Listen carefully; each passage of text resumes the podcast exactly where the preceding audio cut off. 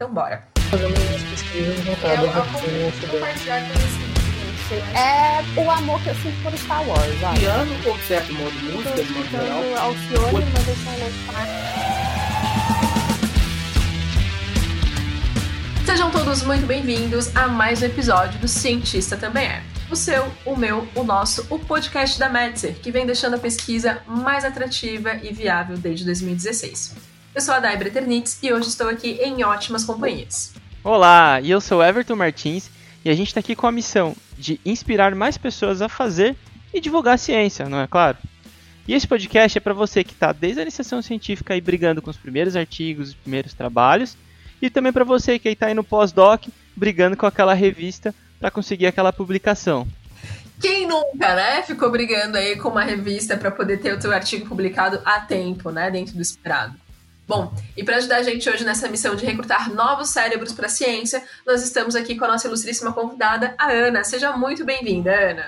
Olá, pessoas. Olá, Ana! Obrigado. A gente agradece, Ana, por ter aceitado o nosso convite aqui para participar dessa loucura com a gente, viu? É uma honra, amiga. Ai, show de bola. Seja bem-vinda. E Ana, para a gente começar a nossa conversa, eu quero que você se apresente, fale um pouquinho quem é a Ana, mas sem falar o que você faz, quem você é profissionalmente. Afinal, eu sou uma pessoa, né? Não uma profissão. Bom, Sem dúvida. Exatamente. eu sou uma mulher, uma mulher preta, sou filha, tenho uma mãe que eu gosto muito dela, preciso cuidar dela. Ela cuida de mim também, é óbvio. Amo abelhas, sou uma bióloga. Desculpem a piadinha. Sou.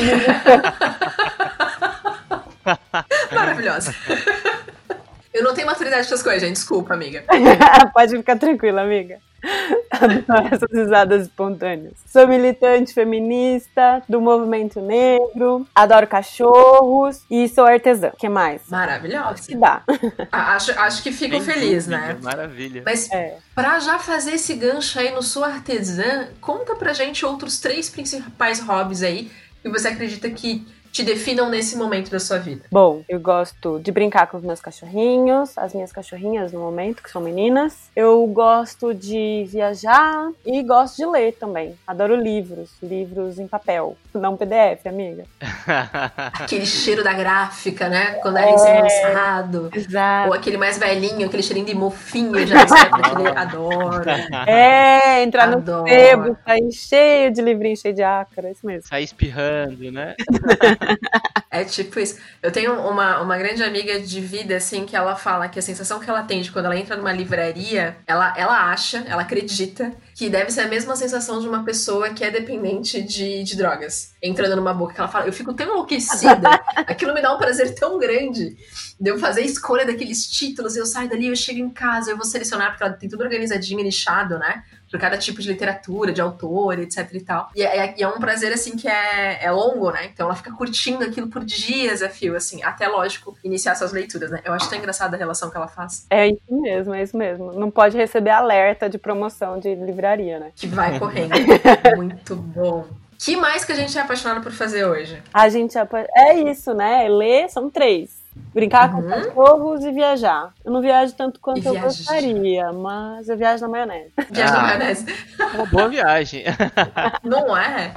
Mas eu acho que todos nós aqui, a gente, se a gente pudesse viajar, sei lá, um pouquinho mais, né? 5% mais que a gente viaja, que todo mundo falaria que quer mais, né? Não É. tem jeito. É isso mesmo.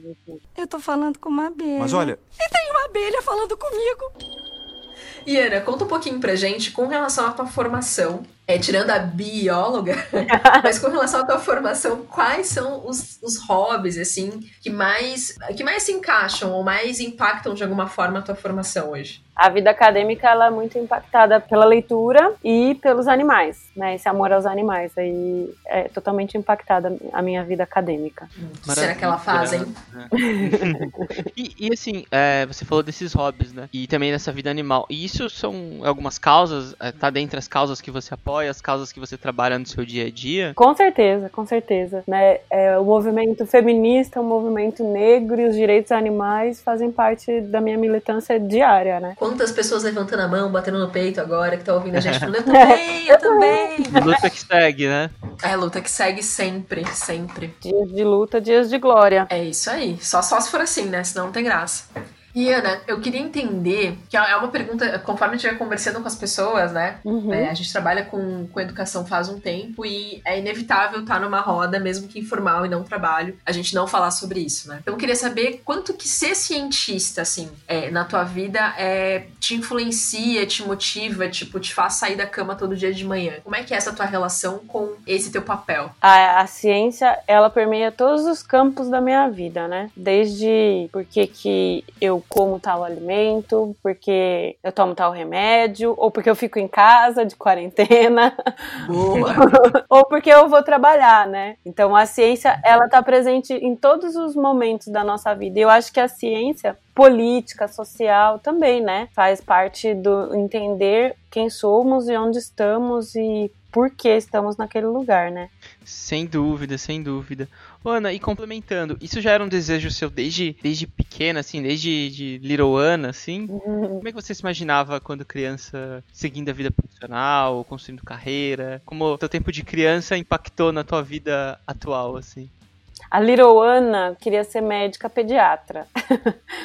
mas, mas ela adorava brincar de escolinha também. Então, daí ela foi crescendo, continuava ensinando os amigos e isso impacta a minha vida até hoje, né? Faz parte dela, assim. A, a- as brincadeiras da, da pequena Ana. Embora é, não exatamente como elas eram, mas ainda elas têm esse tom na minha vida atual. Legal. E nessa vida atual, já puxando esse gancho que você deixou, assim, né? É, hoje, que- o que, que a Ana faz profissionalmente? E como é que essa, eh, essa histórico de criança aí também continua ajudando hoje? O que a Ana faz profissionalmente foi um caminho não imaginado, né? Sem uma rota reta, sem linha reta. Eu acho que o caminho científico ele é bem tortuoso mesmo. E aí hoje eu tenho uma empresa, faço diagnóstico veterinário. Tenho uma empresa que está incubada na incubadora da Exalc, a Exalc Tech. E, Mas, e abandonei a carreira acadêmica, né? Então, Abandonou, não. não, a acadêmica, mas não a ciência. É, ah, bom, Ah, ufa, É suei frio aqui. Não, não.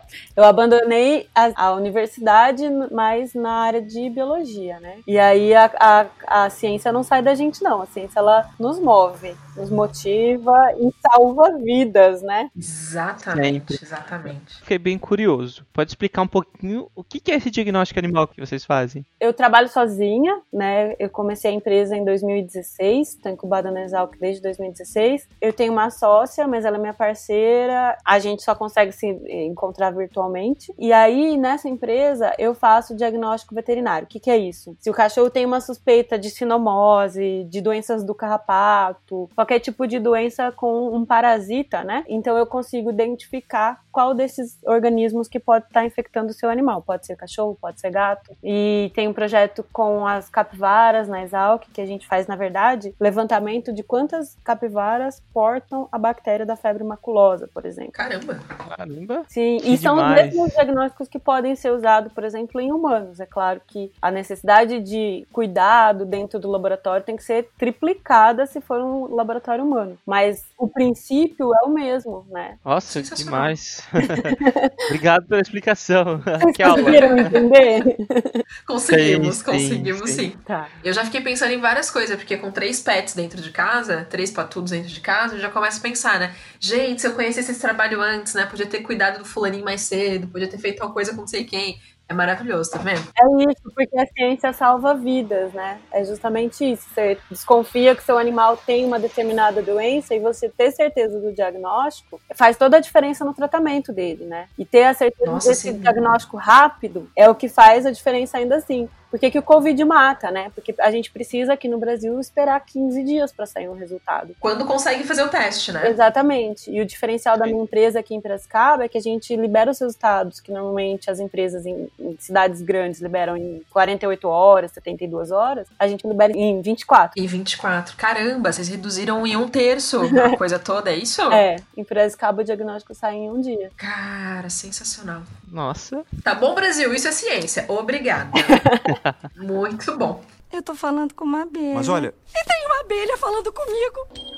E aproveitando essa brincadeira toda aqui que a gente tá falando, que é uma brincadeira muito séria, É, conta um pouquinho pra gente como é que foi, porque a gente vê agora, né? Ah, tem uma empresa, parará, ciência assado, né? Eu posso chamar de startup a tua, a tua organização? Pode, pode. Tem uma startup linda, maravilhosa, e é, nasci, né? Acordei um dia de manhã e eu já era isso. Tudo mentira, não é mesmo? Mentira. Então conta, conta pra gente um pouquinho como que a tua jornada acadêmica te levou a essa atividade profissional hoje e até te levou a ser a pessoa que você é hoje. No início, né, na academia, a gente tem essa, esse vislumbre de ser professor universitário, né? Que esse é o caminho, por exemplo, que na USP Ribeirão a gente era levado. Então você vai ser professor universitário, só que a universidade ela não tem capacidade de reabsorver todos os alunos que ela teve. São 40 alunos formados por ano, são, sei lá, 10 teses defendidas por departamento. É muito aluno defendendo, é muita coisa. Muito aluno. Pra voltar pra academia como professor, né? E aí aqui no Brasil parece, né, até pouco tempo parecia que o único caminho para você fazer ciência era você ser um professor universitário, né? E isso, na verdade, é um pouco de lenda, né? Hoje a gente já consegue e tem algumas universidades que elas têm dentro da universidade as incubadoras, ou seja, elas gestam ideias. E aí, a partir dessas ideias, você pode absorver esses profissionais, né? Sejam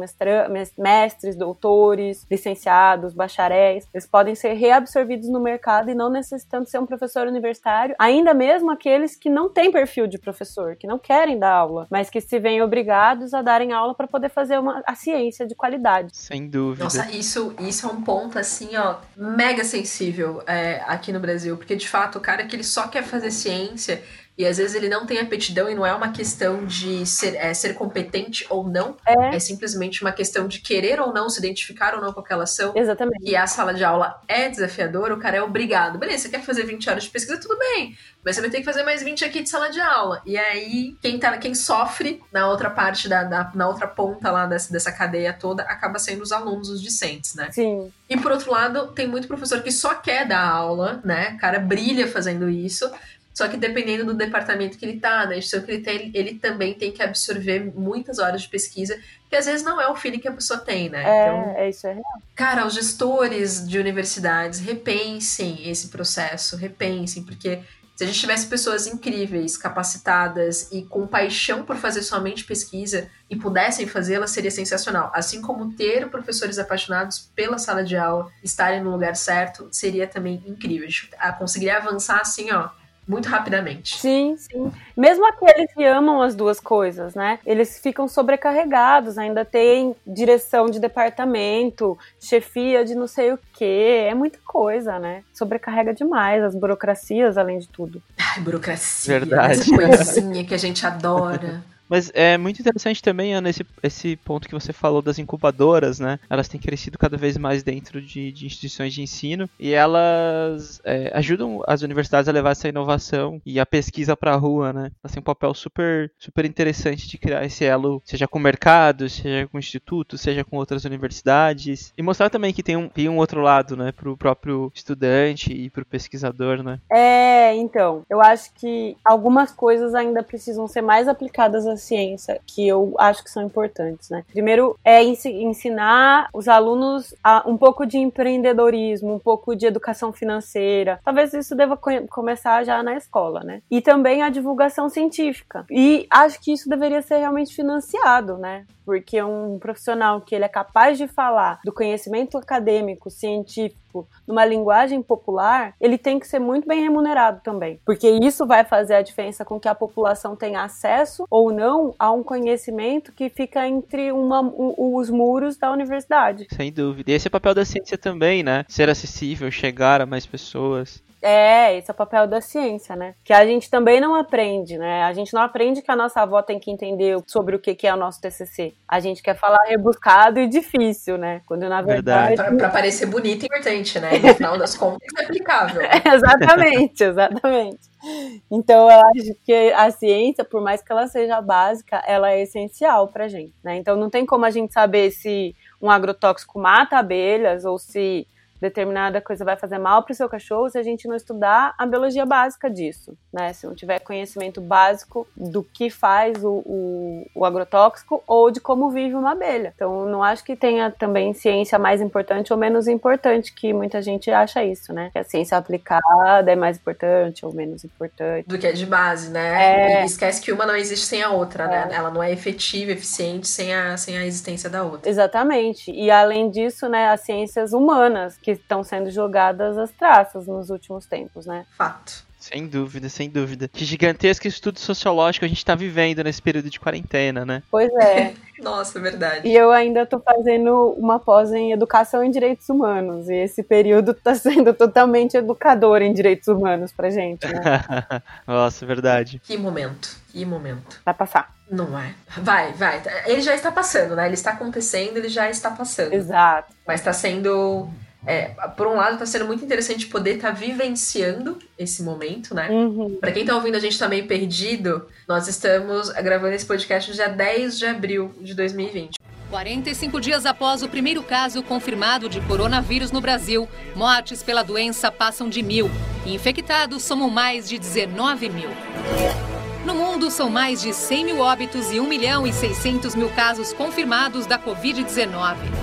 Ou seja, Pelo nós segundo estamos dia seguinte, em meio à presidente- quarentena maravilhosa no Brasil. Então, é, tem muita coisa pra acontecer ainda, sem dúvida, mas já aconteceram algumas suficientes pra gente se abalar e repensar alguns, alguns processos e acho que a sociedade que a gente tá, a sociedade que a gente tá construindo, né, como o Everton bem colocou. E Ana, pra dar a deixa, aonde que você se imagina daqui uns cinco anos? Aonde você espera que essa sua jornada te leve? É, eu não vejo que essa jornada tenha um fim, na verdade, né? Eu espero ter mais gente nesse mesmo barco ajudando a remar, porque além de trabalhar na empresa, eu, eu faço divulgação científica. Eu falei um pouquinho, né, de divulgação científica, mas é algo que eu faço muito. E é algo que eu gostaria de ver mais ampliado daqui a cinco anos. Eu não acho que a minha jornada ela tenha um ponto de chegada, mas eu espero que durante essa jornada, sem um ponto, um objetivo, porque eu acho que esse objetivo de mundo melhor, né, com mais dinheiro para ciência e tal, ele tá longe de ser alcançado. Eu não sei se aos 90, 100 anos eu vou conseguir enxergar. Então por isso que eu acho que não tem um ponto de chegada na minha jornada. Eu, eu espero que pelo menos mais pessoas possam estar nesse barco, né? Assim como vocês também trabalham com divulgação científica, falam de ciência para todo mundo. Eu acho que espero que daqui a cinco anos, depois de viver essa pandemia,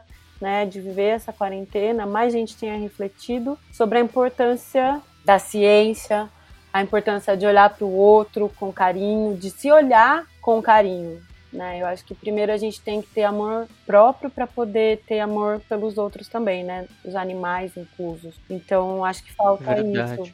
E espero que essa pandemia tenha feito daqui a cinco anos as pessoas estarem mais é, conscientes. Esperamos todos.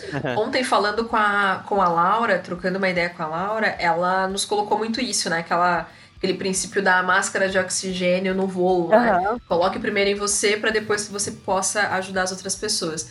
Eu acho que é, é muito isso, assim, a gente começar, acho que esse isolamento todo, eu espero, né, mais uma vez, que esteja sendo oportuno para que várias pessoas possam olhar para dentro e se perceber diante disso tudo, né? E pegar um pouco dessa responsabilidade para si também. Porque vamos combinar que se a gente tivesse mais confiança nas autoridades, se a gente fosse mais é, responsável pela nossa, nossa própria educação, né, no sentido de saber o que é certo e errado, saber é, absorver uma, uma notícia de forma crítica, né? E conseguir avaliar o que é melhor pra gente, sem dúvida alguma, a gente estaria muito, muito, muito melhor nesse processo todo, né? Então, Até entender os impactos, né, das nossas ações passadas e Exato. futuro, né? É, Exatamente. perfeito. Aí que tem aquela brincadeira, né? A gente não tem tempo pra rascunho, mas eu acho que a gente tem que ter tempo de analisar as próximas ações que a gente vai tomar daqui pra frente. Né? É, é como você tá atravessando um rio em cima de pedras, né? Você pode escolher a próxima pedra que você vai pisar, né? Exatamente, exatamente. Eu tô falando com uma abelha. Mas olha, Tem uma abelha falando comigo.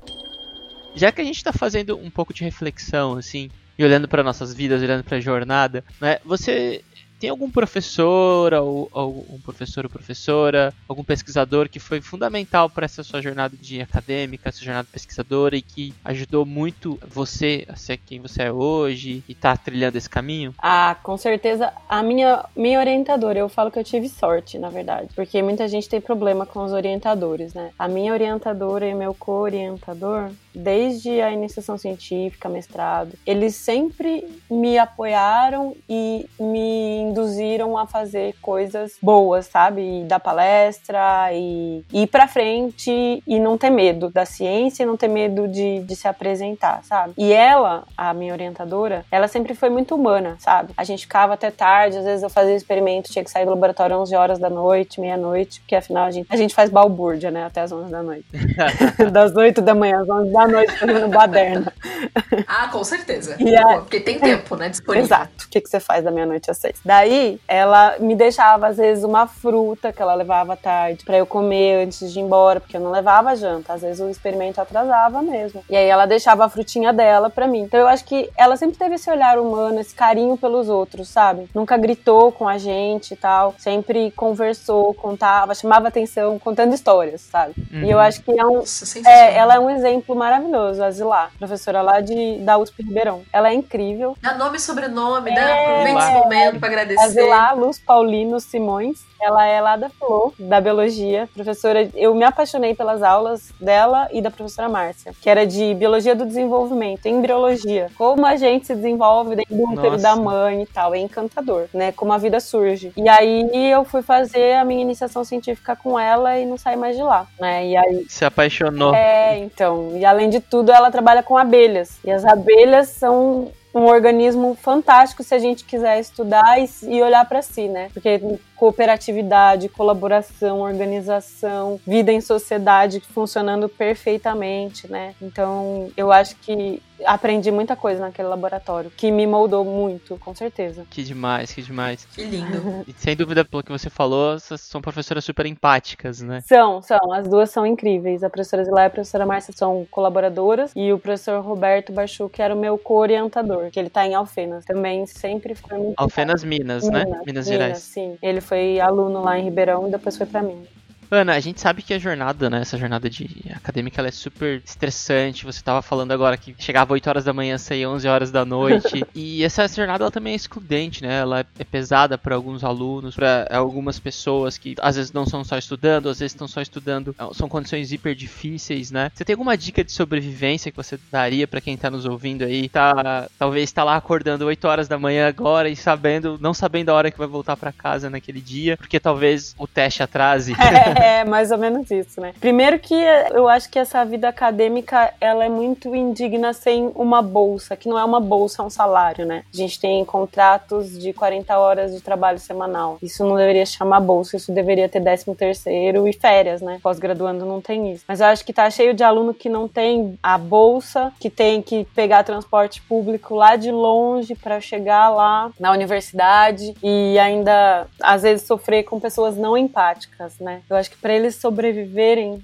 é, é acreditar que mais para frente vai melhorar, porque eu acho que a, o impacto de um diploma na nossa vida, né? Eu falo como mulher preta e um diploma de doutorado, ele ele faz muita diferença na família inteira, né? Ele nos traz uma perspectiva, uma possibilidade de um salário maior e faz com que a gente possa mudar a vida da nossa mãe, do nosso pai, da outra qualidade de vida para quem quer ter filhos, né? Irmãos mais novos também poderem estudar. Eu acho que manter o foco de que lá na frente eu vou conseguir um emprego melhor, eu vou conseguir modificar, não não um emprego melhor, né? Não existe isso, todos são extremamente necessários, né? E mas ter um, um salário melhor, porque a gente não vive numa sociedade em que as profissões têm salários semelhantes. Então eu acho que pra gente aqui no Brasil essa é a realidade, né? O impacto de um diploma faz totalmente diferença. Quando eu morei na Inglaterra, os meus colegas de casa, eles eram ingleses trabalhadores professores. Eu não morava com outros estudantes. E eles preferiam trabalhar ao invés de estudar. Então, eles já começaram a trabalhar desde sempre. Tinha um que trabalhava no call center de cartão de crédito e ele me falava: se eu tiver um diploma de professor, se eu tiver um diploma de engenheiro, vai ser quase o mesmo salário que eu ganho no call center. Eu não gosto de estudar, eu vou pro call center. E eu acho que a gente poderia ter essa realidade aqui no Brasil algum dia, né? De o que eu realmente gosto de fazer e é o que eu vou fazer. Que, que não adianta, né? Eu acho que toda e qualquer pessoa, quando a gente tá no lugar certo, tudo que a gente fizer vai ser sempre incrível, né? Não é meia boca, não é mais ou menos, não é só para matar um tempo. Tu faz aquilo com, com paixão, com carinho, então pode ser varrer uma sacada, mas você vai, vai, varrer do melhor modo, tu vai cuidar daquela sacada com o melhor carinho do mundo, se é o que você gosta de fazer, se é o que você tá ali para fazer. Certeza. Né? E infelizmente a gente de fato aqui no Brasil não consegue ter essa realidade, não. né? As pessoas terem, apesar de serem essenciais, mais uma vez, né, uhum. né? Estamos aí passando por essa quarentena e vendo pessoas que estão fazendo um trabalho essencial, por exemplo, de limpeza das ruas. Cara, sem essas, essas pessoas param um dia. Acho que todos os estados aqui do Brasil já conseguiram vivenciar isso em algum momento, né? Um dia que elas parem de trabalhar, as cidades viram um caos em especial as cidades maiores. Perfeitamente. Né? Então, por que, que essas pessoas não poderiam ser tão bem valorizadas pelo trabalho que elas fazem, que não é fácil, né? Não é um trabalho simples, não é uma coisa que você vai ali cinco minutos e resolve. Muito pelo contrário, é, é sol, é chuva, é terremoto, acontece o que acontecer, enchente, né? E a galera tá lá em cima fazendo acontecer. Então, por que, que essas pessoas não poderiam ter uh, valorização por tempo de casa, valorização pela complexidade do trabalho que fazem, né? E tem que ser, ah, porque não precisa ter estudos de alto, alto escalão, como o pessoal coloca, né? Doutorado, pós-doc, o Diaba 4 é, é um trabalho que demanda pouco intelecto. Logo, quem disse? Quem disse?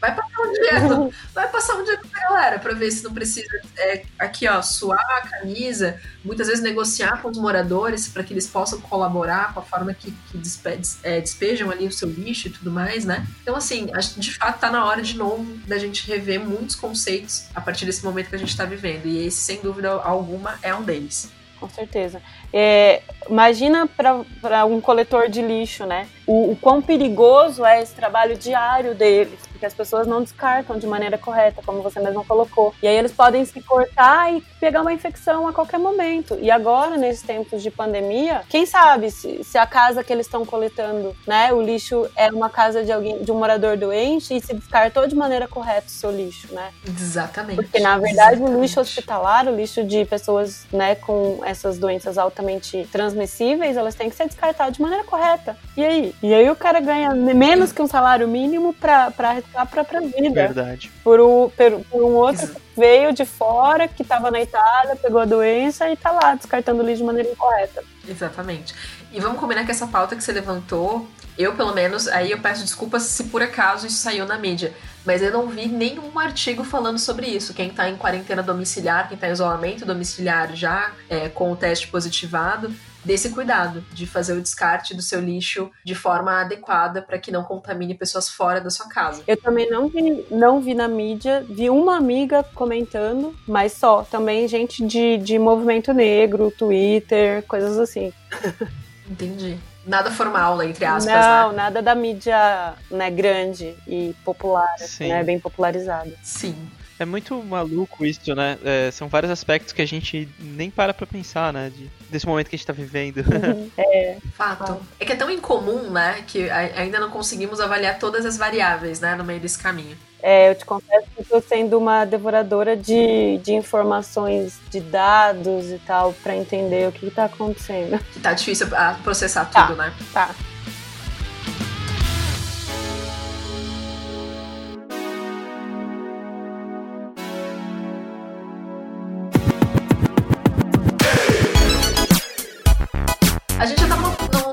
Aqui mais polêmico, pra alguns que estão ouvindo a gente aí. Pra outros é só um café da tarde, mas tudo bem. mas a gente julga que essa é uma pergunta polêmica aqui, porque em especial pra quem trabalha com divulgação científica, Vamos tá? lá. Entendeu? Nós escolhemos quatro pontos que nós acreditamos ser os principais objetivos da divulgação científica. Uhum. E a gente gostaria que você escolhesse um desses pontos e defendesse esse ponto também diante dos outros. Tá. Então vamos lá. A divulgação científica é fundamental para desenvolvimento da ciência, disseminação de ideias e resultados para o mundo, fora da academia, potencializar o debate científico ou instigar novos talentos. Eita. Falei que era polêmica. Bem difícil essa. É difícil escolher um e defendê-lo só ele, né? Olha, eu gosto muito de usar a divulgação científica para instigar novos talentos. Vou te explicar por quê, né? Porque afinal eu tenho que defender o meu ponto de vista. Mas eu acho que ela serve para todas essas coisas aí. Sim, sem dúvida, sem dúvida. eu gosto de usá-la como, né? É, eu acho que pra gente, e você vai entender bastante, Dai, é, mulheres uhum. pretas é muito importante a gente usar como instigador de novos talentos, né? A gente levar para as escolas públicas, escolas periféricas, para esses centrinhos mesmo e, e mostrar que a gente também, mulher preta, faz ciência e entrar na academia e levar essas meninas lá para dentro. Porque a ciência, ela nos usa como um objeto a ser estudado. E a gente é sujeito que pode estudar. Fato. E eu acho que mais especial, na verdade, sem dúvida alguma, por ser nosso protagonismo, né? Mulheres negras, sem dúvida, mas eu acho que todas as pessoas que fogem daquele estereótipo é, branco, geralmente homem, mais velho, Sim. né? Uh, é importante elas poderem ver outras pessoas nesses espaços e tendo uma, um reconhecimento desse papel enquanto cientista é, sendo um conhecimento mundial mesmo, é. né? É, as pessoas vendo que a gente pode fazer essa ciência, as pessoas entenderem que esse lugar também, é, é, isso pode ser uma opção. Né? Eu posso escolher também ser cientista, é, né? E não isso, isso, isso ser, ser negado, tipo, ah, eu não vou nem pensar porque, meu Deus, isso com certeza não é para mim, né? Então, sem dúvida alguma, é fundamental mesmo. Então, eu gosto de usar a divulgação científica nesse sentido, de mostrar para as meninas que elas podem escolher vários caminhos. E eu acho que a ciência, ela não é só feita dentro da universidade, dentro da academia. A ciência, ela é feita no dia a dia também. Quando a gente pensa em como utilizar algo que já existe para outra finalidade, por exemplo, reutilizar uma garrafa PET e tal.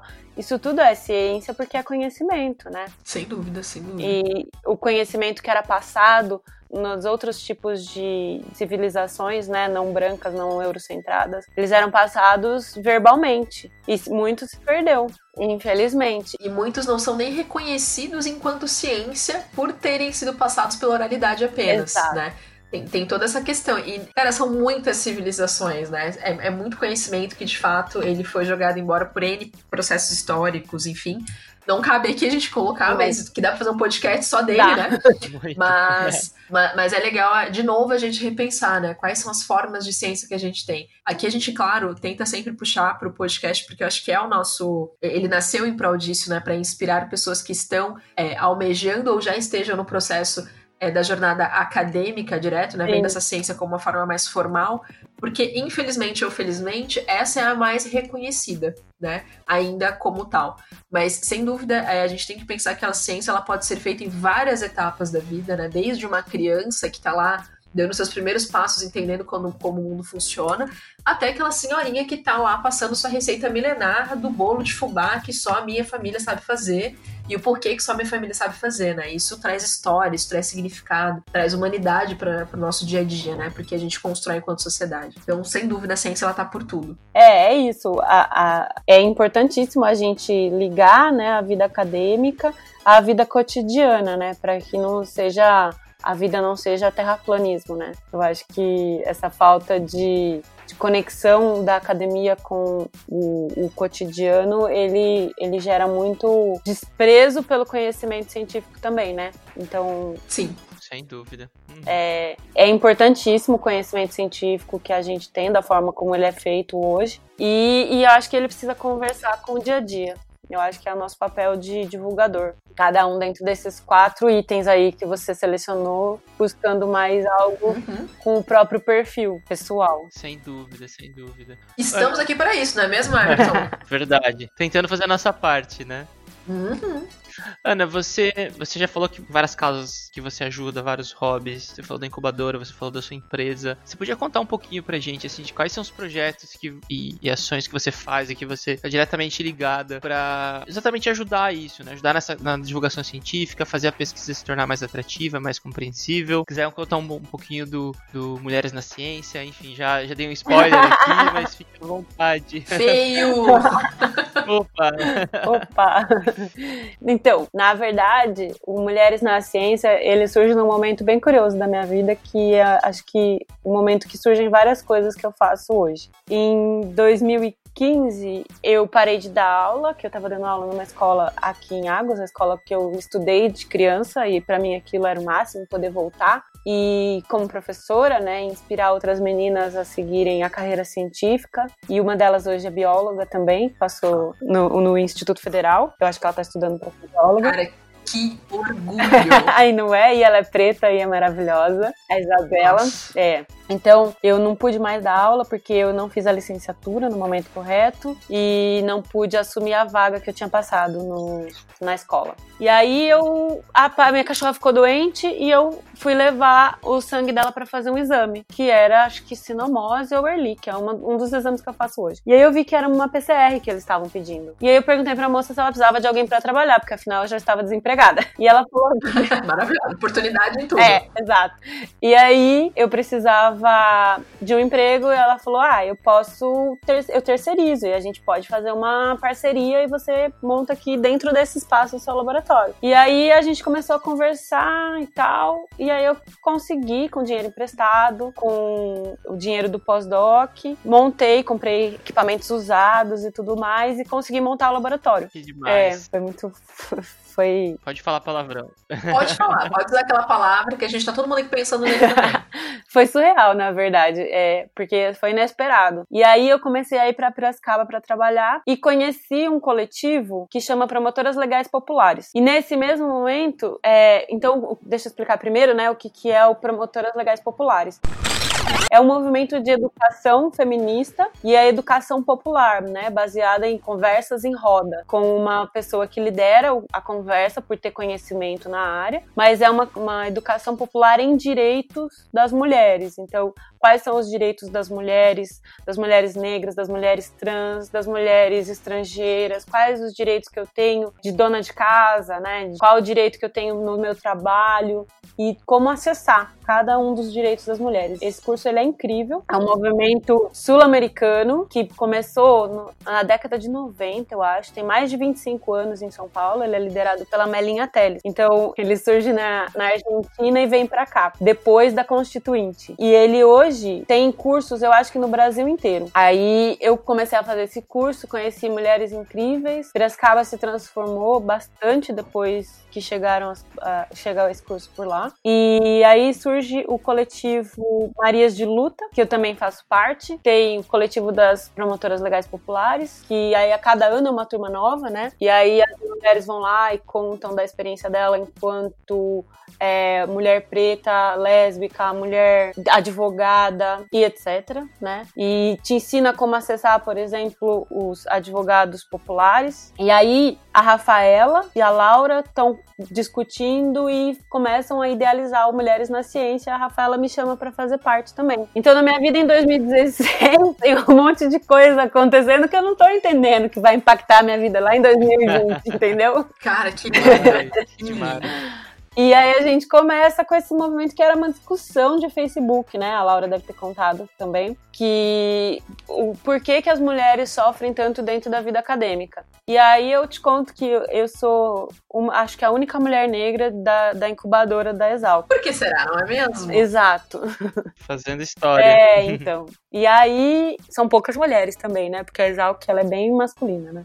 Especialmente alguns cursos mais é, antigos, né? Então tem agronomia, que tem mais de 100 anos, tem é, administração e tal, então são cursos mais dominados por homem. Não que sejam cursos masculinos. Por enquanto. Exato. Estamos chegando, pessoal. Estamos invadindo.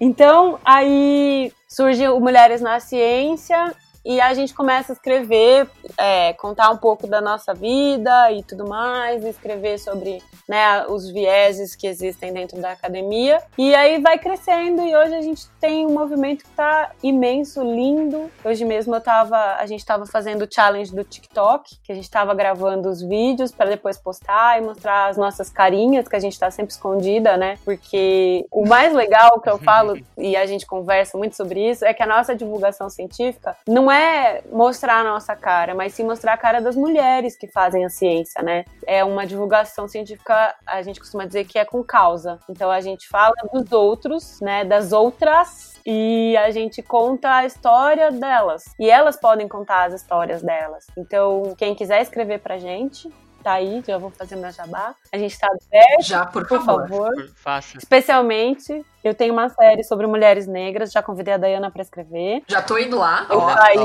venham ler a história dela. E aí a gente fala, eh, cada uma conta a sua história. Chama, dentro do site, há um- uma parte que chama Trajetórias, dentro do lado B. E eu tenho o- a série de mulheres negras na ciência, né? Que é pra gente contar a nossa trajetória, que nem sempre é fácil. Aliás, eu acho que nunca é. Então, a gente faz esses recortes e busca mulheres. E a gente busca mulheres trans também pra colaborar. A gente busca mulheres indígenas pra colaborar. O grupo, ele, ele é meio... um pouco embranquecido, talvez.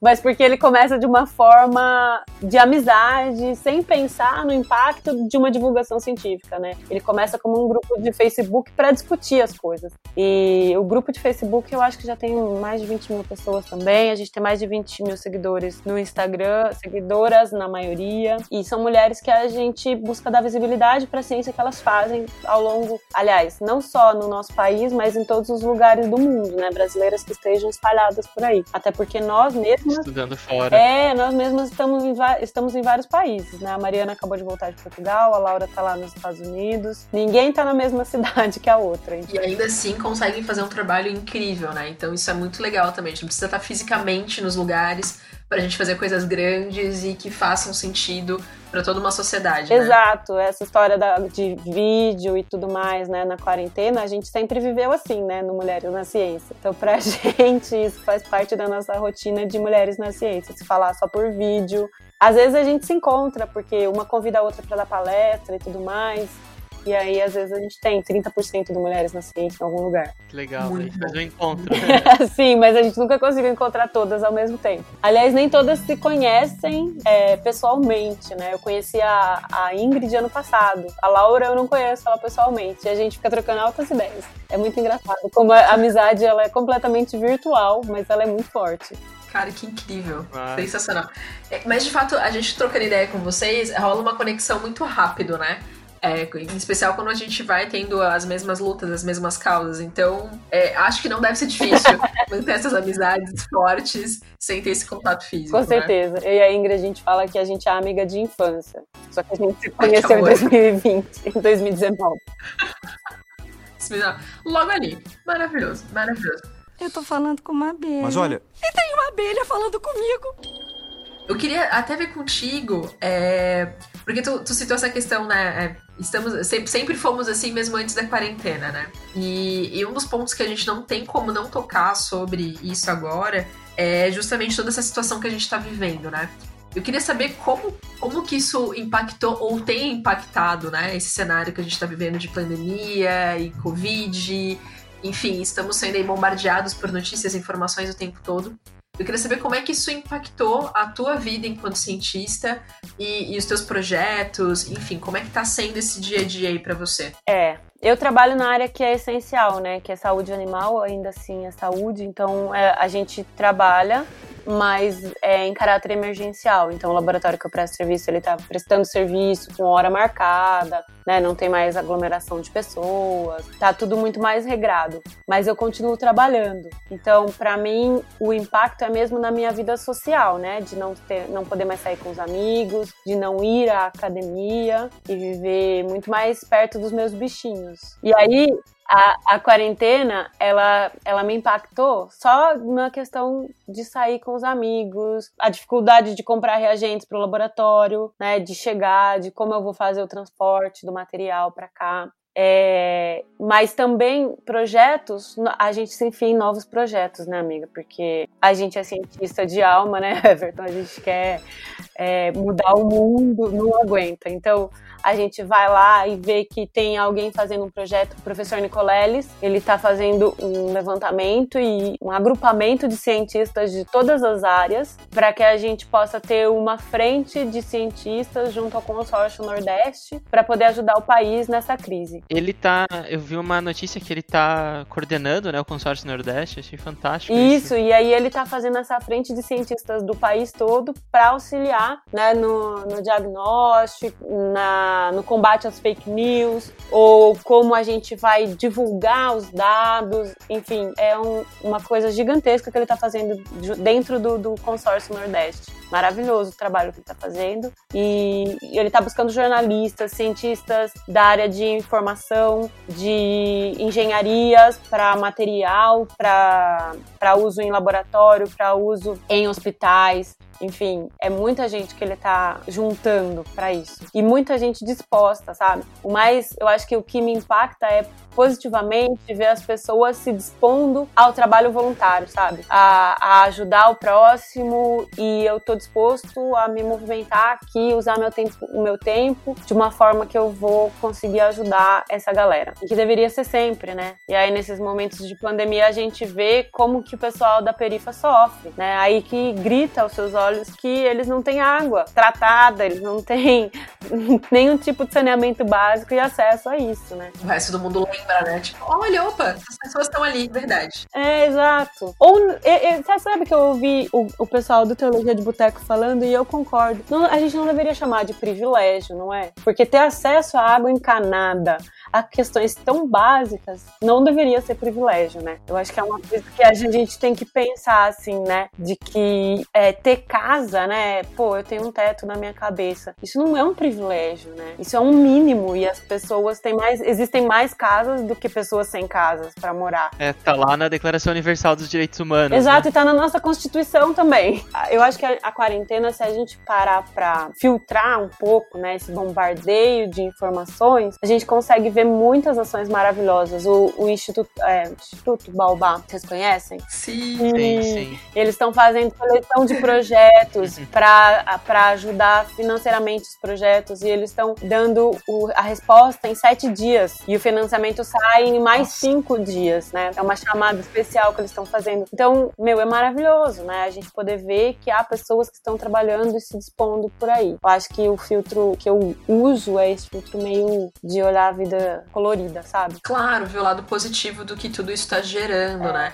E de fato, uma certeza que a gente tem é que o mundo não vai ser mais o mesmo, né? Depois que tudo isso. Depois que esse processo se der por encerrado. Sim. Mas eu acho que não vai ser o mesmo de uma forma positiva mesmo, né? Pessoas que puderam reavaliar os seus comportamentos, seu modo de olhar para o outro, olhar para si, é, de colaborar em prol de uma sociedade, não ficar só em casa no sofá falando que tá ruim, tá ruim, tá ruim, e né, e não vamos fazer nada sobre é. isso. Então, assim, acho que é, é o sacode que tava faltando, sabe? Aquela, aquele maremoto passa pela gente, e a gente falou, opa, como, como, como que eu vou sobreviver? Como que eu vou fazer a partir de agora. É isso né? mesmo, né? E pensar que cada voto, né? Cada pessoa, ela tem o poder. Não é só mais um, né? E aí a gente vê o que, ah, sei lá, né? Vou, vamos ver o que, que vai fazer essa pessoa aí que eu tô votando. Tô votando, sei lá, só porque sim. Porque sem, sem olhar para o perfil, né? De que tá prometendo privatização, tá prometendo acabar com as coisas, né? E aí vai lá. E aí agora precisa da universidade pública. E ela sim. não tem financiamento. E ela tá sem pesquisadores. Os pesquisadores foram demitidos porque não tinham bolsa. E aí? Uhum. Agora precisa deles. E agora tem bolsas em caráter emergencial. E agora você vai pôr um aluno para estudar, sendo que você já tirou os alunos que estavam estudando, né? Sim.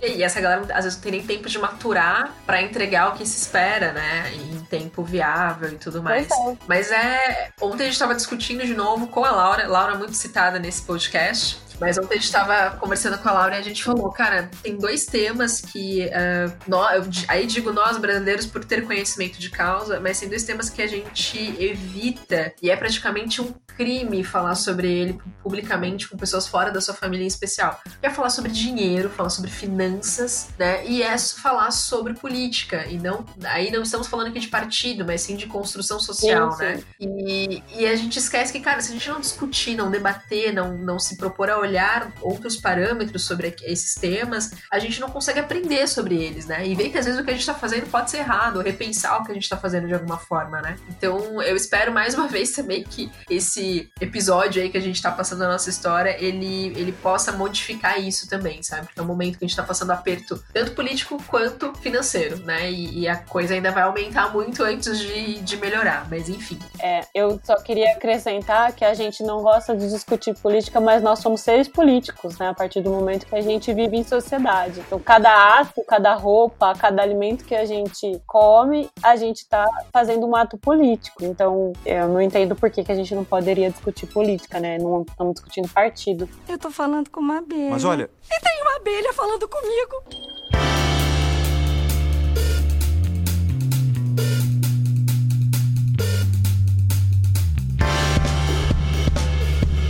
Bom, é, Ana, a gente tem uma, uma série que a gente gosta bastante aqui, que é o importante para sua formação. Então a gente quer saber que a gente quer na verdade que você indique pra gente algumas coisas que fizeram aquele momento wow assim na sua vida, sabe aquela coisa que nossa, terminou e aquilo me fez pensar de alguma forma.